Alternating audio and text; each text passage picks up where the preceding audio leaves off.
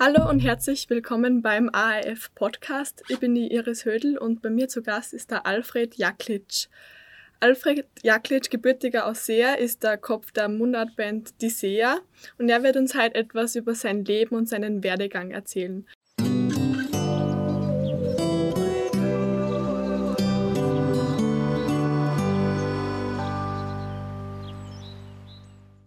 Also hallo erstmal, danke, dass du da bist. Ja, hallo Christi.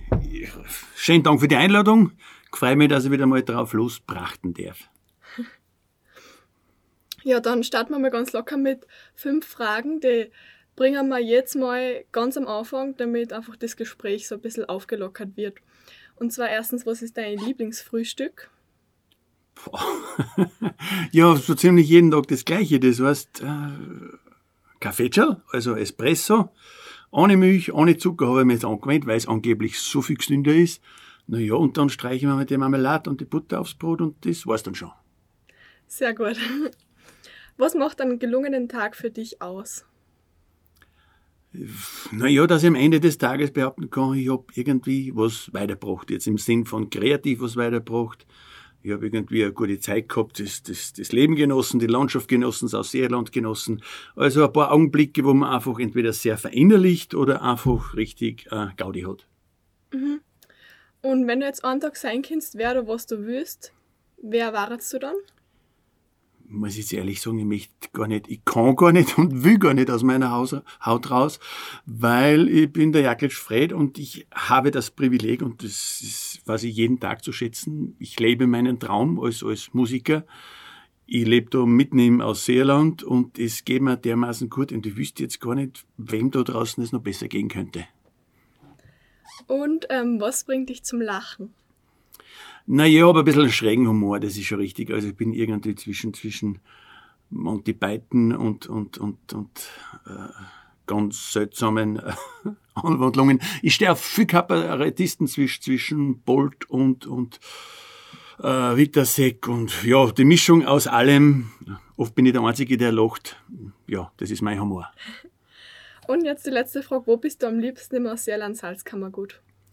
Ich hatte jetzt das große Vergnügen, da ein Platzerl zu erwerben, wo ich mitten auf dem Grundlsee hier und da habe ich jetzt mein, quasi im Dachboden mein Tonstudio und glaubt's mir das, liebe Leute, das ist einfach mein Kraftplatz, wie man so schön sagt, mein Energieplatzl und da magst du einfach nicht mehr tauschen. Sehr schön. So, jetzt fangen wir dann mit den eigentlichen Fragen an. Also fangen wir mal ganz vorne an. Und zwar, du bist in Aussee aufgewachsen, zur Schule gegangen und hast bereits während der Schulzeit eine Band gegründet, die Band Joy. Wie ist es da dazu gekommen? Naja, wenn ich ganz ehrlich bin, früher ist schon losgegangen. Also mit 13, 14 habe ich die erste E-Gitarre gekriegt. Äh, alle haben den Kopfbeitel, was das jetzt ist, weil das hat nichts mit Volksmusik zu tun. Also Rock'n'Roll war angesagt, dann waren Tanzbands, so 15, 16, 17-jährig. Da sind wir zwischen Steiermark und Oberösterreich herumgedingelt viele Erfahrungen gemacht und erst später dann, also im, im ja, Alter von 25 haben wir die erste österreichische Boygroup. Also die, nachher hat es viele Boygroups gegeben, aber bei mir waren echt die ersten drei aus Seer, die wirklich um die halbe Welt gedingelt sind mit einer Musik, nannte sich damals Touch by Touch und Valerie, wer sich erinnert, und Japanese Girl und Carsten haben wir die Joy. Mhm. Also hast du schon damals eine sehr ähm, enge Beziehung zur Musik gehabt? Naja, für mich war das immer, in frühen Jahren war es, war es so ein bisschen natürlich auch die Möglichkeit, in, in die Welt auszukommen. Andererseits verhaltensauffällig war ich relativ früh, wie gesagt, ich habe und mit dem, unterm Tisch schon mit fünf Jahren Rote Lippen soll man küssen gesungen. Also ich war seltsam war ich schon immer. Und eigentlich habe ich das dann durchgezogen und war zugegeben auch natürlich zweieinhalb Jahre lang ganz konservativ einmal Lehrer draußen in Pinzgau und in, in, in Gasteinertal drei. Aber natürlich, wenn man diese Besessenheit, Musik zu machen und, und, und Lieder schreiben zu wollen, so, so intensiv hat wie ich dann, irgendwann bricht man dann aus dem Lehrerberuf aus. Ja, und mittlerweile mit allen Höhen und Tiefen, und das kann ich jetzt wirklich sagen, ist wird dir da nichts geschenkt. Da, da gibt's auch Zeiten, da fragst du dich echt, ob's das nur durchdruckst. Aber keine Minute bereut, mit, mit, mit, ja, wie gesagt, mit 25, bevor Joy angefangen hat, habe ich den Lehrerberuf geschmissen und wie gesagt, keine Minute bereut und das war eigentlich immer was Besonderes. Dann hat's für dir nie eine andere eine andere Karrieremöglichkeit gegeben als Musiker für dich persönlich? Ja, seltsamerweise, oder das ist vielleicht gerade das richtige Rezept, keinen Plan B. Das heißt, entweder geht dies. Ich hätte gar nicht gewusst, was ist sonst da. Also, ich meine, damals hat der Direktor schon gesagt, Sie kommen wieder zurück nach dem Karenzjahr. Sie werden schon sehen. Und ich war der Meinung, ich wäre jetzt Popstar. Und das hat relativ gut hingehört. Wir waren echt drei Landpomeranzen aus Schulfreund, aus, aus, aus See. Wir haben gespielt in Moskau, in Los Angeles, in Hongkong, in Bangkok, in das ist schon ein unglaubliches Erlebnis gewesen für uns. Wir haben zwar eigentlich, jetzt kann ich ja sagen, kaum Geld verdient, weil, weil wir relativ naiv waren, aber wurscht war es auch, weil wir eine großartige Zeit erlebt haben. Mhm. Welche Erfolge hast du mit der Band Joy damals erzielen können? Ja, wir sind in 34 Ländern damals erschienen. Wir waren in Österreich eins, in Deutschland sind wir ganz weit aufgekommen und die größten Erfolge, witzigerweise, haben wir im asiatischen Raum gehabt. Wir haben dann eine Asien-Tournee gemacht. Da haben wir sogar in Seoul im Olympiastadion zweimal 12.000 Menschen eingebracht. Also nur wir, also wir drei Ausseher, also nicht die Beatles und nicht, nicht Oasis oder wie auch immer, sondern die drei Joys. Und das war unglaublich. Ich meine, das, das, das, das wenn ich heute noch dran denke, kriege ich die Ganzelhaut, wie ich die Tier da aufgemacht habe und die Koreaner und Koreanerinnen haben losgeschrien wie, wie bei Beatlemania, das war unfassbar, ja.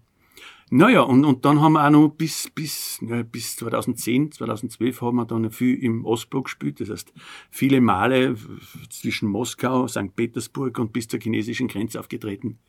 Und da kennt ihr auch Geschichten erzählen. Unglaublich, weil wir einer der ersten europäischen Bands waren, die überhaupt in diese teilweise versteckten Ecken gekommen sind. Was war denn das so eine Geschichte zum Beispiel? Was eine gute Geschichte war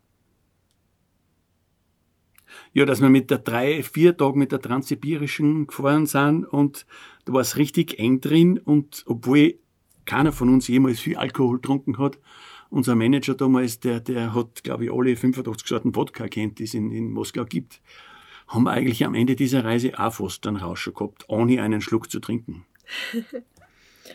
und ähm, ja, was war das dann für ein Gefühl, wie du vorher gesagt hast, man steht dann auf einmal in so einem Saal mit 20.000 Leuten, ist auch noch relativ jung. Kann man das irgendwie beschreiben? Ja, das Gute und das Schlechte daran, nachher kann man es eigentlich so richtig genießen. Wenn man da drin steckt, ich habe eigentlich immer einen Stress gehabt. Das, das, das, ich habe immer das Gefühl gehabt, ich muss irgendwie Erwartungen entsprechen. In Interviews habe ich am Anfang fast nichts ausgebracht, weil ich echt geschamig war.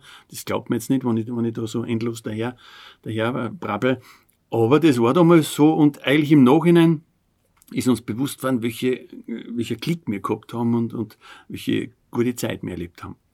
Hast du auch zu dem Zeitpunkt ab und zu auch mit Lampenfieber zu kämpfen gehabt, wenn du ja noch relativ jung warst und eigentlich immer, eigentlich heute auch noch. Ich habe vor kurzem sogar mein erstes, mit, mit 60 plus mein erstes Solokonzert gespielt. Und da ist mir auch wieder der Reis gegangen. Was ja auch gut so ist, eine gewisse Anspannung gehört ja auch dazu. Also, wenn dir das wurscht ist, wenn du da rausgehst, dann ist es echt gescheiter, du bleibst daheim. Mhm. Und hast du mit dem, mit solchen Erfolgen, Plattenvertrag, Alben, Fernsehauftritte, hast du mit dem gerechnet, wie ihr angefangen habt? Nein, es ist alles so schnell gegangen. Wie gesagt, wir drei haben ein paar Lieder aufgenommen, haben sie nach Wien gebracht, haben am selben Tag einen Plattenvertrag gekriegt. Ich habe sofort gekündigt bei, beim Herrn Direktor und dann ist es über Nacht gegangen. Es war ein sogenannter Overnight Success. Wir haben gar nicht gewusst, wie uns Geschichte Momentan waren alle Diskos rappelvoll, die, die Leute sind auszuckt. Wir waren einfach die richtige Band zur richtigen Zeit. Es war so dieser Disco Fox, diese Modern Talking Schiene. Und wir haben das super eingepasst und das hat halt zwei, drei Jahre, so wie bei den meisten Boygroups halt dann dauert, wo dieser Hype war. Und ja, dann war es halt gar. Und dann haben wir echt schauen müssen, wie es jetzt weitergeht. Mhm. Und wie ist dann weitergegangen?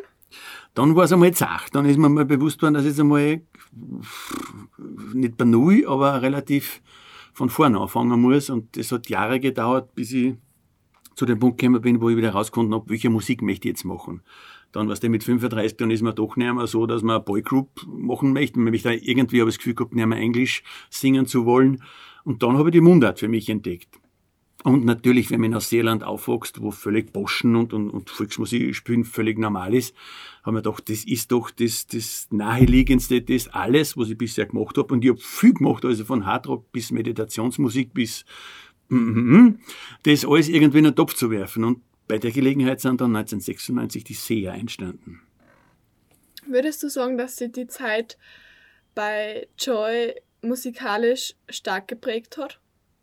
Naja, freilich, weil ich momentan gemerkt habe, dass, dass wenn es kreativ das Richtige machst, dass eine Lawine lostrittst. Und das fasziniert mich heute noch, wenn ich im Dachboden irgendwie eine Idee habe und dann überlege, gefällt es den Leuten oder nicht. Das ist bis zum Schluss spannend. Kreativ zu sein, das, das ist die größte Herausforderung nach wie vor für mich und das macht da immer noch den, wie man so schön sagt, den Kick in meinem Beruf aus. Und warum hat sie die Band dann schlussendlich aufgelöst? Naja, weil der Erfolg ja natürlich nachlassen hat. Es ist dann 1988, 89 die Rapmusik gekommen und wir haben das Gefühl gehabt, jetzt müssen wir uns einmal brennenden Mistkübel in der Bronx herumstellen und, und irgendwie nur mehr Rennstadt singen. Das war dann einfach nicht mehr unseres und ja, dann hat er sich erledigt gehabt und wir haben uns aufgelöst, weil einfach, ja, der Zeitgeist anderer war. Mhm. Und du hast das jetzt ja eh schon gesagt, 1996 sind dann die Seher entstanden. Wie hat das angefangen? Naja, in Gisseldrei habe ich äh, in einem kleinen äh, Holzbau gewohnt. Das war so richtige Blockhitten mit null Dämmung, also dann wirklich nur die Baumstämme aufeinander und im Winter hast du überlegt, ob du aufs Klo gehst, weil hätte sein können, dass du angefrierst. Das war richtig zart, ungefähr 22 Meter Holz haben wir braucht, um überhaupt das Wohnzimmer ein bisschen zu beheizen. Es war romantisch, würde ich mal sagen. Und ja, in dieser Stille, in dieser Abgeschiedenheit habe ich mir eben, wie gesagt, gedacht, jetzt machst du Musik, die du authentisch empfindest. Und ich habe echt die Mundart für mich entdeckt. Von frühester Kindheit, muss ich sagen, habe ich immer schon die, die Sprache geliebt. Es war damals so in der Volksschule, dass der Direktor zu mir gesagt hat, ah ja, deine Aufsätze, die sind cool, was willst du noch mal werden? Dann habe ich gesagt, Schriftsteller, ohne zu wissen, was das ist. Aber irgendwie dieses nahe Verhältnis zur Sprache, das hat mir schon immer gefallen. Also mit Sprache auszudrücken und dann auch wirklich was Poetisches zu erfinden, das, das fasziniert mich bis zum heutigen Tag. Und das dann in der Mundart war umso naheliegender, weil natürlich das Lässige ist, wenn du dann ein Projekt hast, wo du hinter der Bühne, auf der Bühne genauso redst, wo du irgendwie in keine Rolle schlüpfst, wo das irgendwie das naheliegend ist, weißt du, kommst aus Grundlsee und oft redst so, wie da der Schnabel gewachsen ist und genauso redst in Augsburg und in, in Berlin so. Das ist halt schon fein. Mhm. Und ähm, wie habt ihr dann zusammengefunden? Also acht Mitglieder, glaube ich, zählte die Band. Habt ihr euch schon vorher kennt oder wie ist das gekommen? Naja, das war so sukzessive. Also zuerst waren ich und der Manfred nur aus Schallzeiten, kommt man nicht aus, wir haben damals ein eigenes Tonstudio gehabt. Dann habe ich wen braucht, der die Volkslieder besser drauf hat als ich, muss man sagen. Das war dann der Hampel Spitz. So, das ist der mit dem, mit dem schiefen Hut auf. Und dann haben wir gesagt, wir Männer hätten gern zwei Frauenstimmen. Und das war irgendwie so eine österreichische Lösung. Wir haben damals wen kennt, der hat wen gewusst, der hat wieder wen kennt und die kann singen. Und dort habe ich angerufen, dann bin ich nach Salzburg ins Kino gefahren. Dort war eine Dame am, am Kartenschalter. Die habe ich gefragt, ob sie mitsingen will. Die hat gesagt, na, sie macht nur Country Music. So jetzt, äh, Jodel zeigt, macht sie nicht. Hab's dann überredet. Das war dann die Sassi. Und dann ist noch die Astrid aus St. Valentin gekommen. Und das hat schon irgendwie was Schicksalshaftes auch. Das waren die ersten zwei Anrufe, wo ich Sängerinnen gefragt habe, ob sie mitmachen möchten. Und die ersten zwei, die sind uns blieben. Und das sind mittlerweile schon 25 Jahre. Und das hat's dann, äh, dann alle, habt ihr dann alle im Ausseerland sozusagen zusammengefunden? Naja, wir haben in Ausseerland aufgenommen natürlich, das heißt, sie sind immer angereist und früher oder später haben wir uns dann ein live mit natürlich gesagt, weil die das Playback spielen ja doch, doch nicht zart. Und dann ist das Ding immer größer geworden. Dann ist es dieses Open Air Slam gegeben und, und, und. Und mittlerweile haben wir schon über, über 20 Alben und mehrere Live-CDs. Also, wenn uns damals einer gesagt hätte, dass das so lange Zeit, so lange Zeit hält, ich hätte es ihm nicht geglaubt. Und wie ist dann euer Verhältnis innerhalb von der Band zueinander? Weil so viele Jahre miteinander müssen dann ja irgendwie zusammenschweißen, oder? Naja, wir kennen uns schon eigentlich überhaupt nicht auf den Nerven. Das klingt jetzt echt kitschig, ist aber so. Na, erstens, weil wir natürlich, und die Zeiten, wo wir zusammen sind, ist nicht so intensiv, wir sind nicht monatelang auf Tour. Aber ich kann behaupten, die Sassi war jetzt am Samstag zum, zum Kaffeetratsch bei mir, einfach wieder mal, wie man so schön sagt, zum Sudern. Die Astrid hat aufgenommen im Studio vorige Wochen, also und, und mit allen anderen bin ich in telefonischen Kontakt. Aufgrund dieses Lockdowns natürlich auch jetzt. Und jetzt brennen wir schon ziemlich drauf, dass es endlich wieder losgeht. Hoffe baldigst. Ja, und das ist die Situation. Aber das Verständnis und die Freundschaft ist, ist eigentlich, muss ich sagen, ich kenne andere Bands auch, wo es scheppert und kocht bei die Serie richtig, richtig, richtig rosa. Cool. Habt ihr dann nie so richtige Auseinandersetzungen einmal gehabt oder ist schon bei gewissen Themen einmal auseinandergegangen? Naja, natürlich. Ich meine, jetzt müsst ihr die liegen, wenn ich sage, das ist alles immer Eitelwanne. Ich bin natürlich der, der Erfinder von dem Ganzen. Ich habe quasi das letzte Wort und wenn es Diskussionen gibt, dann muss ich halt sagen, Herrschaften, jetzt bis zu dem Punkt aber jetzt habe ich das letzte Wort. Das hat's natürlich gegeben und manchmal, ja, sind wir ein bisschen ineinander gekommen. Aber das ist irgendwie Reibungsenergie und die braucht's anscheinend auch. Tatsache ist, dass man nach wie vor gern miteinander auf Tour gehen und, und kein Ende abzusehen ist. Was habt ihr dann als Band schon gemeinsam erreicht? Naja, das klingt, Eigenlob stinkt jetzt immer, oder? Soll ich das jetzt sagen? Ja, sicher. Naja, es gibt eine Statistik, auf die muss ich jetzt echt sagen, bin ich richtig stolz. Es gibt die Statistik der, ich glaube, der häufigsten, der meisten Nummer 1 Alben. Und da gibt es dann zuerst einmal die Wiener Philharmoniker. Ich meine, das ist jetzt keine richtige Band, das ist ein bisschen unfair, weil die viel mehr sind. Dann gibt es den Reinhard Fendrich und dann an dritter Stelle mit den meistens Nummer 1 Alben, Nummer 1 Alben oder Platinalben in Österreich sind schon die Seher. Das heißt so viel wie die Seher sind in dem Fall vor ERV, vor Wolfgang Ambros und, und, und. Und das macht schon sehr stolz. Verständlich, ja. Wie viel muss man da proben, beziehungsweise wie viel Zeit muss man in so eine Band stecken, dass man solche Erfolge dann erzielen kann? Naja, zuerst ist immer die Idee, sage ich mal. Die Idee ist alles entscheidend. Wenn du keine Ideen hast, dann, dann hilft dir das beste Arrangement nicht und, und der beste Musiker nichts. Aber in dem Fall greift alles ineinander und, und Ideen habe ich zum Saufudern, wie es so schön heißt. Also die letzten 20 Jahre kein Problem, immer neue Lieder. Wir sind jetzt ungefähr bei fast 500 Lieder, also da geht schon noch was. Und die Musiker sind alle dermaßen professionell, es macht einfach Spaß mit denen, das, das, das dann fertig zu machen, denn die Idee und das ist eben der Plan, der bis jetzt recht gut funktioniert hat. Mhm. Ist es dann auch manchmal schwierig, die Band bzw. die ganzen Auftritte und Proben, die halt das Musikerleben so mit sich bringen, mit der Familie unter einen Hut zu bekommen? Wir haben Gott sei Dank das Glück und, und seit vielen Jahren schon ein Management zu haben, was sehr verständnisvoll auf, das, auf die Situation reagiert. Erstens sind wir nie, wie gesagt, wochenlang unterwegs. Meistens sind so vier, höchstens fünf Auftritte am Stück. Und da äh, hält man natürlich schon die Balance zwischen Privat und, und, und Tour. Und das braucht es irgendwie auch schon, weil wenn es da, Gott sei Dank, wir sind ja nur Deutschland, Österreich, Schweiz unterwegs. Also wenn du weltweit unterwegs warst, da besteht schon die Gefahr, dass du ein bisschen, ein bisschen narrisch wirst. Mhm. Gibt es dann auch Leute, oder hast du auch Leute kennengelernt, wo man dann gemerkt hat, vielleicht die wollen eher nur den Erfolg ausnutzen naja, es gibt die Menschen, die am Anfang gesagt haben, das ist ja wohl ein Blödsinn, was du jetzt tust, Fred. Und die nachher herkommen sind und gesagt, hey, das ist aber schon super. Ja, natürlich gibt's die. Wurscht ist, die Hauptsache alle Leute haben Freude. Und im, im, am Ende des Tages geht's darum, dass man mit Musik wirklich positive Energie weitergeben kann. Es, es klingt jetzt alles ein bisschen, ein bisschen kitschig, ist aber so. Wenn ich jemand das Gefühl gegeben habe, so wie es oft passiert, hey, das habe ich schon mal erlebt, das, das in gewissen Situationen hilft mir das Lied, oder so wie es auch bei der Seher ist, dass es bei Hochzeiten, bei Taufen, auch bei Beerdigungen gespielt wird, das ist schon, schon, schon überaus was, was Elementares, was das Musikmachen ausmacht. So, also, wie viele Alben habt ihr denn veröffentlicht? Boah, jetzt müsst ihr jetzt müsst ihr müsst ihr fast nachschauen fast jedes Jahr. Das heißt, wir sind sicher auf 25 Alben und ja, ein paar Live-Alben und zwar Best-of. Ja, boah, kommt schon was zusammen, ja.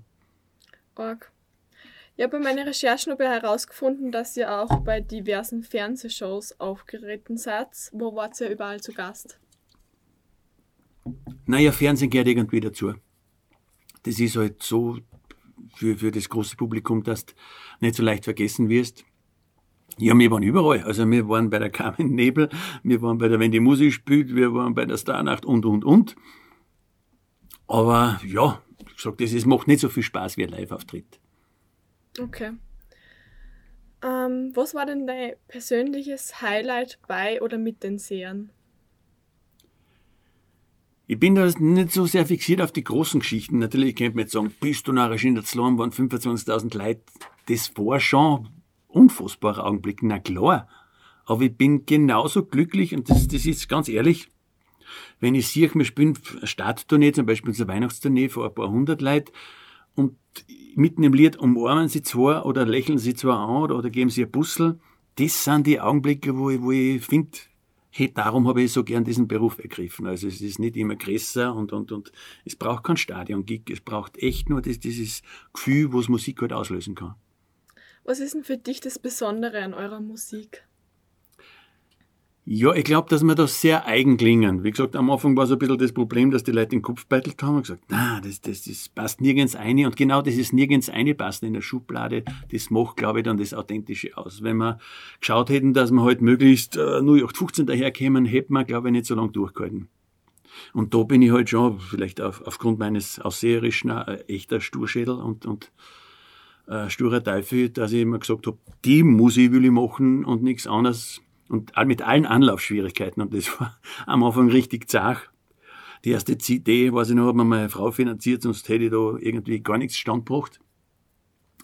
Aber irgendwann dann so Stück für Stück, und es war, wie gesagt, ist nicht über Nacht gegangen, hat sich dann der Erfolg eingestellt. Aber da gehört, wie gesagt, viel, viel, viel Sturheit dazu. Bei so vielen Auftritten sind ja bestimmt da, also im Nachhinein betrachtet, so ein paar Fauxpas passiert. Hast du da irgendeine lustige Geschichte für uns?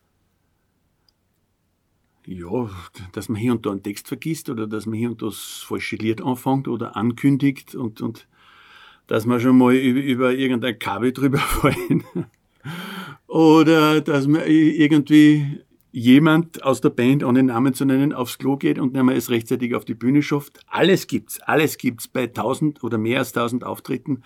Da passieren schon Sachen, die, die darf man nicht alles laut sagen. Und wenn du jetzt die Band mit drei Worten beschreiben müsstet, was war denn das?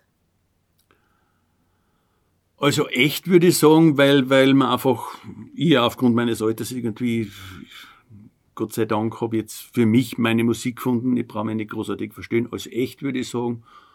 Dann gesellig, weil wir wissen, was wir an unserem Publikum haben und nach jedem Auftritt auch automatisch Autogramme schreiben und auf die Leute zugehen und einfach gern mit die Leute reden.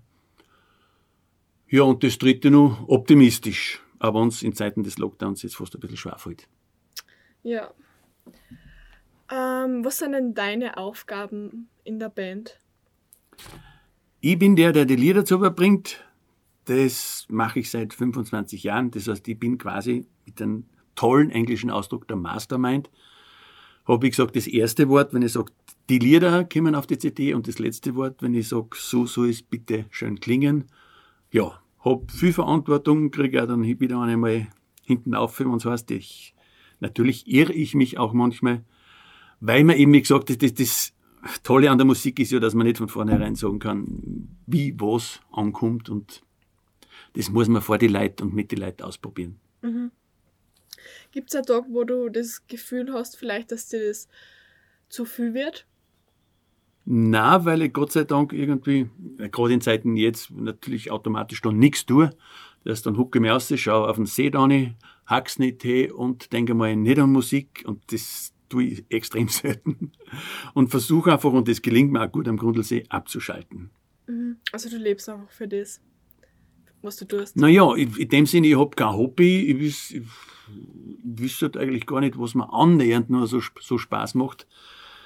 Also, jetzt hier in meiner Freizeitmusik, auch nicht einmal ohne Hintergedanken, weil ich immer auf der Suche nach Ideen bin und, und meine Lieblingsbeschäftigung neben Live-Spielen ist natürlich, mir Lieder auszudenken. Und wo findest du deine Inspirationen für die Lieder? Ja, die Inspirationen, glaube ich, finden mich. Das ist immer so, so eine Geschichte. Ich habe das Handy immer bei mir und wenn was passiert, dann schreibe ich irgendein Wort, manchmal völlig sinnlos ist da eine oder gröll irgendeine äh, Melodie da eine, wo ich mir nachher denke, na, was hast du dabei denkt.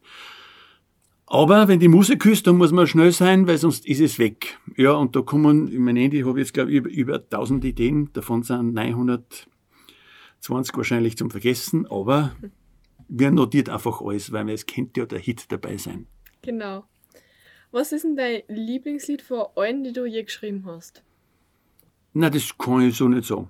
Wie gesagt, das sind an, an die 500 und ich empfinde ja wirklich, ja, mein, das, das ist ja, was ich so an dem jetzigen äh, Status mag, dass, dass ich das habe ich irgendwie gespielt oder das ist Teil meiner Geschichte oder das hat mir jemand erzählt oder das ist einfach von mir ein, ein, Stück Lebensgefühl und deswegen kann ich sagen, man, das ist besser wie das. Aber natürlich, das wie die Wasser, das habe ich geschrieben, wie mein Bub auf die Welt gekommen ist. So ganz in dem Gefühl jetzt aus dem Krankenhaus aus. Und jetzt, wenn mir jetzt ein Lied einfällt, und das ist mir eingefallen und offensichtlich gefällt es nicht nur mir. Also die Lieder haben auch so persönliche Bedeutung für dich? Ja, nicht alle. Also alle nicht, weil es sind schon wüde Sachen dabei und die brauchen halt echt drei Therapeuten, wenn ich das alles erlebt habe, was, was ich da besinge. Aber vieles davon, ja. Ähm, kommt es dann auch oft vor, dass du Lieder anfängst, nicht nur Idee, sondern auch schon ein bisschen entwickelst, aber dann nie fertiggestellt hast? Das geht mir an. Glaube mir, das passiert regelmäßig. Du hast eine Idee, denkst dir, wow, das ist es, ja. Und dann oft Wochen beschäftigst du dich damit. Jetzt habe ich auch wieder ein Lied gehabt, da habe ich drei, vier Textvarianten.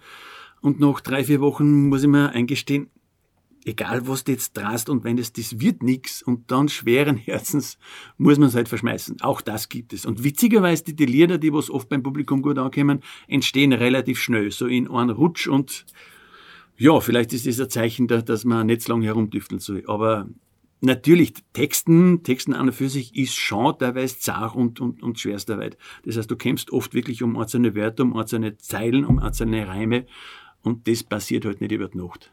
Mhm. Und ja, 2018 hast du dann ein, ein Soloalbum herausgebracht, Sternfischen. Wieso hast du dich dafür entschieden, ein Soloalbum aufzunehmen? Naja, weil ich einfach genug Ideen habe. Inzwischen habe ich schon ein zweites Soloalbum und jetzt habe ich gerade das dritte angefangen, weil ich einfach auch andere Arten von, von Musik ausprobieren möchte. Das, das erste war irgendwie so Dubstep und, und, und das zweite war so mit ein bisschen Rock'n'Roll und, und jetzt sind wir auf 60er Jahre. Das Projekt nennt sich Er, also er ist quasi ich. Und ich liebe einfach verschiedene Arten von Musik. Das heißt, ich habe einmal bei einer, bei einer Rockband, die nannte sich Blutwiese mitgespielt. Da haben wir kaum Auftritte gehabt, weil uns niemand irgendwie engagiert hat. Jeder dachte, das wird eine Riesenrauferei, wenn die Blutwiesen kommt. Ja, und, und habe Meditationsmusik auch gemacht. Ich finde, jede Musik hat halt irgendwie einen Kern an Emotion, der, der was berühren kann. Und das möchte ich gerne außerkitzeln. Und deswegen möchte ich mir halt ungern auf, auf eine Richtung irgendwie festlegen. Mhm. Und du bleibst den Sehern um das sozusagen trotzdem an und treu. Ja, natürlich. Ich meine, die Seher, das, das, das ist mein Baby. Ich meine, mittlerweile ein sehr großes Baby. Und solange ich Ideen habe und solange ich guten Gewissens wieder aufstehe und sage, Leute, das ist mir eingefallen, das würde ich euch gerne erzählen und, und die Band halt und, und, und die zwei Damen singen einfach wirklich unvergleichlich in, in, in Österreich, behaupte ich mal, solange das beim Publikum so ankommt, war man ja narrisch aufzuhören. Genau. Und ja, du bist ja in Aussee geboren, aufgewachsen und jetzt 60 Jahre später immer noch da. Was bedeutet Heimat für dich? Naja, wie gesagt, es hätte einige Gelegenheit gegeben, zuerst nach Wien auszuwandern, weil ja dort die großen Studios sind. Dann hätte ich einmal sogar Los Angeles und, und ja, alles Mögliche hätte es ergeben. Wollte ich nicht, weil man dachte, ich fühle mich erstens da so wohl und wenn es von Grundlsee nicht geht oder von Aussee nicht geht, dann, dann soll es halt nicht gehen, weil die, die, diese Landschaft ist mir echt, echt ans Herz gewachsen und, und ich singe nicht nur gern drüber, sondern ich spiele das auch und in einer Großstadt aufzuwachsen, hieße nicht nur völlig andere Musik zu machen, sondern es hieß ja auch den Lebensstil völlig zu ändern. Und ja, und jetzt bin ich zu alt dafür. Jetzt erst recht nicht. Also es ist für die nie wirklich in Frage gekommen, dass du ähm, längerfristig wegziehst. Na, da sind meine Kinder aufgewachsen, die, die, da hast die pure Natur, die, die, also ich kenne ja Landstrich jetzt wie zwischen Usbekistan und, und, und äh, äh San Jose in Texas, wo ich mir denke, bist du narrisch, das aus Seerland ist wirklich ein, ein Juwel. Also wüsste nicht, warum er da wegziehen wollte. Man, außer natürlich, wenn man beruflich oder wenn man irgendwie existenziell keine anderen Möglichkeiten hat. Glaubst du, es ist dann schwieriger, dass man in dieser Branche, die was ja durchaus ähm, ja, schwierig ist und schwierig einzukommen, dass man dann nur schlechtere Chancen hat, wenn man nicht äh, zum Beispiel in einer Großstadt gäbe, zum Beispiel nach Wien? Ja, der Vorteil der Digitalisierung ist, glaube ich, momentan, dass man es theoretisch, jetzt bin ich am Tisch gehabt, theoretisch von überall schaffen kann. Das heißt, wenn du eine gute Idee hast, ein YouTube-Video hast, das Ganze kreativ gut promotest, dann kannst in Gigritz Botschen auch sitzen und du wirst deinen Weg machen. Das ist der Vorteil.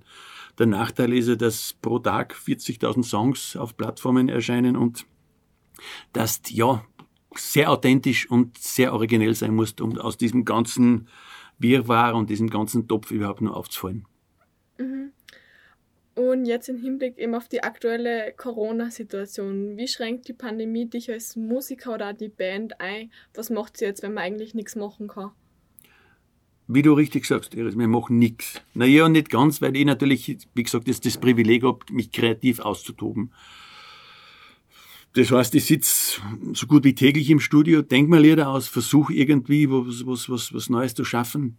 Aber die Tatsache, kein Publikum zu haben und keinen Live-Auftritt zu haben, was ja eigentlich unsere Berufung ist und was eigentlich das, das Wesentliche beim Musikmachen nach wie vor ausmacht, das ist richtig zart und trifft richtig hart nur dazu, eigentlich, wo man dann das Gefühl hat, naja, man ist nicht systemrelevant und, und wenn dann alles wieder in Gang kommt, dann sind wir wahrscheinlich die Letzten, die was da irgendwie die Freiheit wieder kriegen, aufzutreten.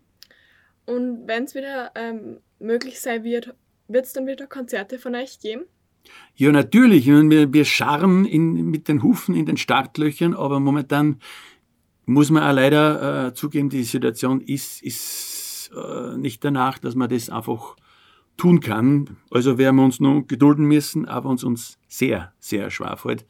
Aber der Tag kommt und ich hoffe, dass dann die Situation einigermaßen so ist, dass erstens jeder die Gelegenheit hat, wieder Konzerte zu besuchen, es keinerlei Einschränkungen gibt und man einigermaßen wieder das, das Konzerterlebnis auch genießen kann.